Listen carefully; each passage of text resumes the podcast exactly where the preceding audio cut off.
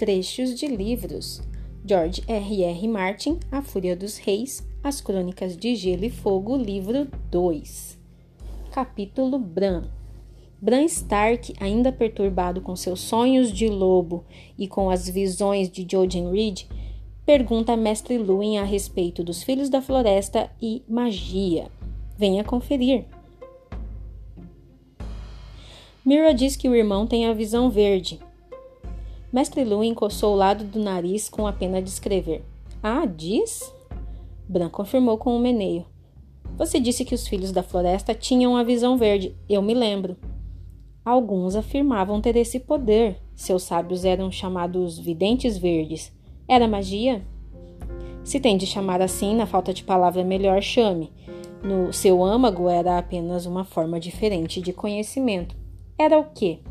Luin apoiou a pena.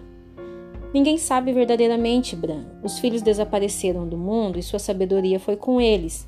Pensamos que tinha a ver com os rostos nas árvores.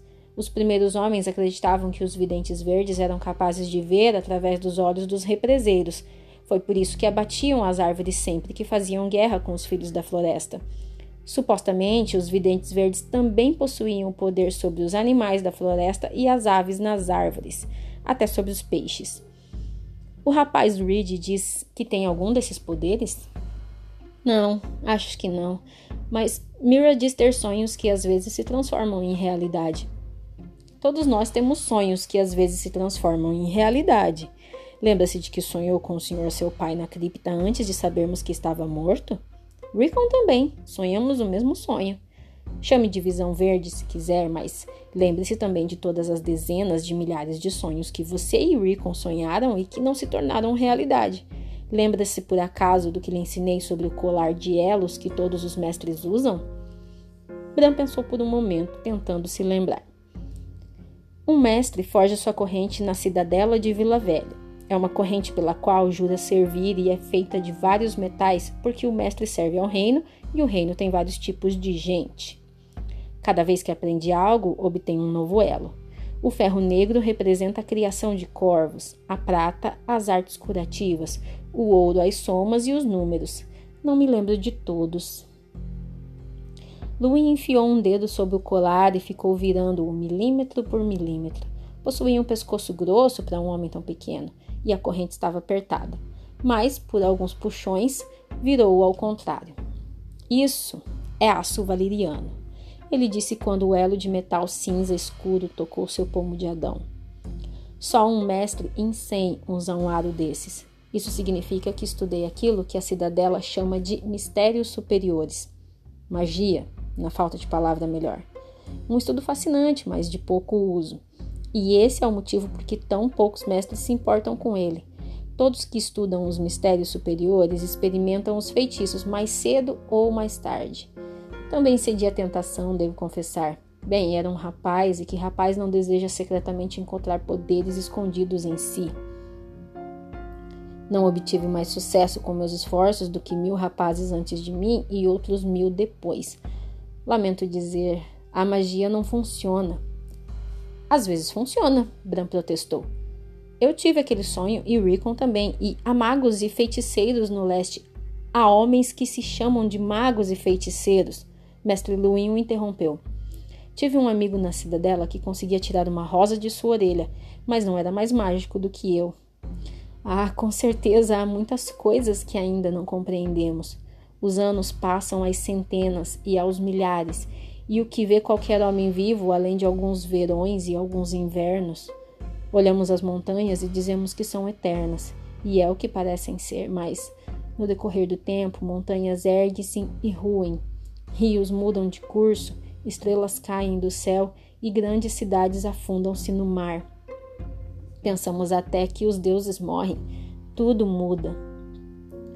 Talvez a magia um dia tenha sido uma força poderosa no mundo, mas já não o é.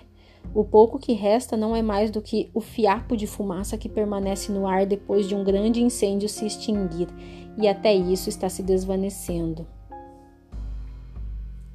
Valíria foi a última brasa e ela desapareceu. Já não há dragões, os gigantes estão mortos e os filhos da floresta esquecidos com todo o seu saber.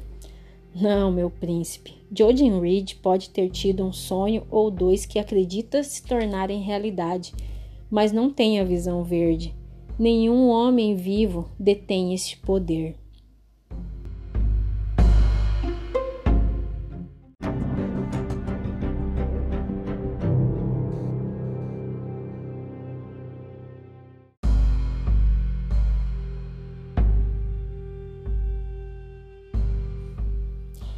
E aí, pessoas, o que vocês acharam aí das declarações um tanto contraditórias do mestre Luin a respeito da magia nesse universo de Gotin, Westeros, Essos e todos os lugares de planetos, né, como o pessoal chama ali a localidade onde estão essas, essas, esses continentes de Game of Thrones.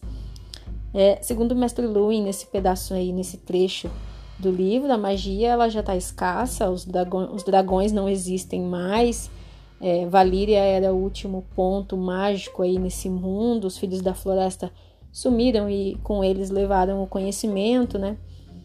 E os videntes verdes já não são esses grandes sábios e poderosos como eles eram antigamente na época dos primeiros homens. A gente sabe que nesse capítulo o Bran ele tá bem perturbado com os sonhos de lobo que ele tem, e com é, as afirmações que o Jojen e a Mira ficam falando para ele, né, sobre é, os sonhos que ele tem, sobre o, o, o voar, né, as visitas do Corvo de Três Olhos e tudo mais. E aí ele vai procurar o Mestre Luin e tem essa grande narrativa sobre essa parte que a gente não tem mais tanto acesso assim nas Crônicas de Gelo e Fogo. E o que é muito legal, porque a gente sabe que Game of Thrones mescla muito disso, né? Você tem partes do livro em que você acompanha ali só a realidade, parece só um, é, uma narrativa medieval e de repente, bam, aparece magia para tudo quanto é lado. E a gente já sabe que o mestre Luin tá errado sobre muita coisa do que ele disse ali, porque a gente já viu o dragão, a gente já viu os dragões da Daenerys, a gente já viu até os filhos da floresta na série, né? A gente tem que lembrar, e vocês sempre têm que lembrar, que existe essa separação entre série e livro. E que a série ela já tomou um rumo diferente, coisas que vocês viram na série não aconteceram ainda nos livros e a gente ainda não sabe se vai acontecer. E aí é bem importante frisar isso, porque existem coisas aqui que o mestre Luin está questionando que elas são muito diferentes nos livros e na série. Mas no geralzão a gente já viu que tem bastante magia rolando em Westeros, em Essos e em todo o planeta. E por enquanto é isso, gente. A gente fica por aqui e aguarde próximos episódios sobre GOT.